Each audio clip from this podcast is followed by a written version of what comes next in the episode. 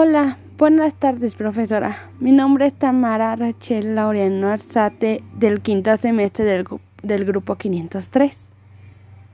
Mi historia se llama Un viaje a la atmósfera. Mis personajes serán Jimmy, un chico inteligente, Alejandra, una chica torpe y con muchas dudas.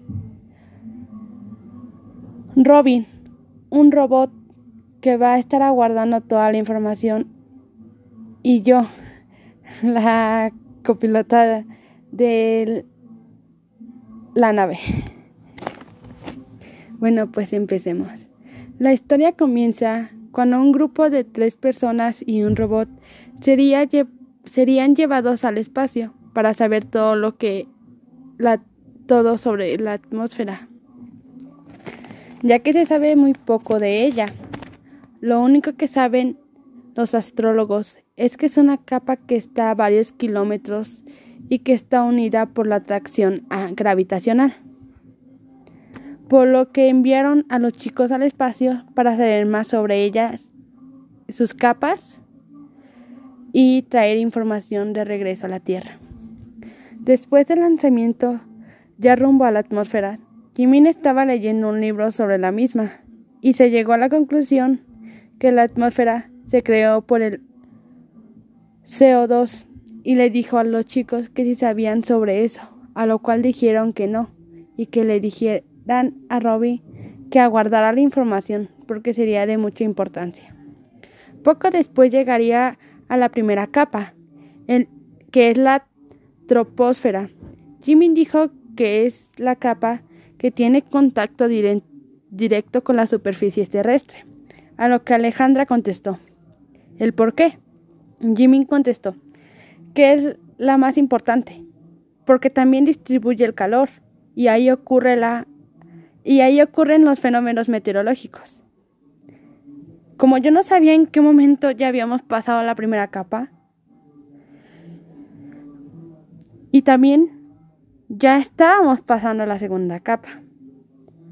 No me daría cuenta yo, sino Robin y Alejandra dijeron que ya estábamos pasando la segunda capa.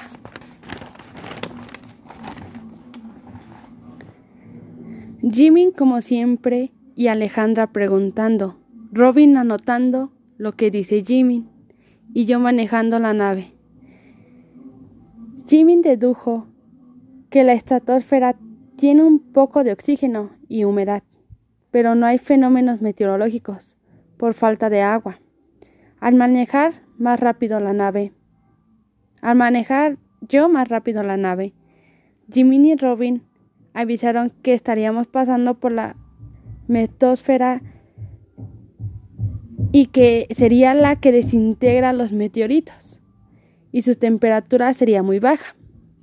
Al llegar mucho más rápido a la termósfera, Jimmy y Alejandra dijeron que esta capa tiene una menor densidad y los rayos ultravioleta tienen mayor influencia.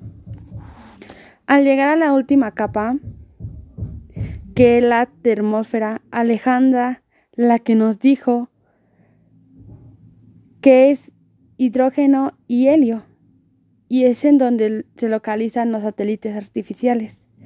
Todos nos sorprendimos porque pensábamos que ella no entendía nada sobre el tema y nunca había puesto atención a lo que Jimmy había dicho. Después del viaje, al pasar estas cinco capas, regresamos a la Tierra. Ya teníamos información completa. Regresaríamos para darlas a conocer. Al pasar algunos días, nos dimos cuenta que la atmósfera es muy importante para los seres humanos, ya que podemos tener vida, podemos tener oxígeno, podemos hacer que, que los mares este, estén muy bonitos, también nos dimos cuenta que es una parte muy importante porque sin atmósfera no tuviera, no tendríamos, no estaríamos vivos. Y pues, esa sería toda mi historia. Muchas gracias.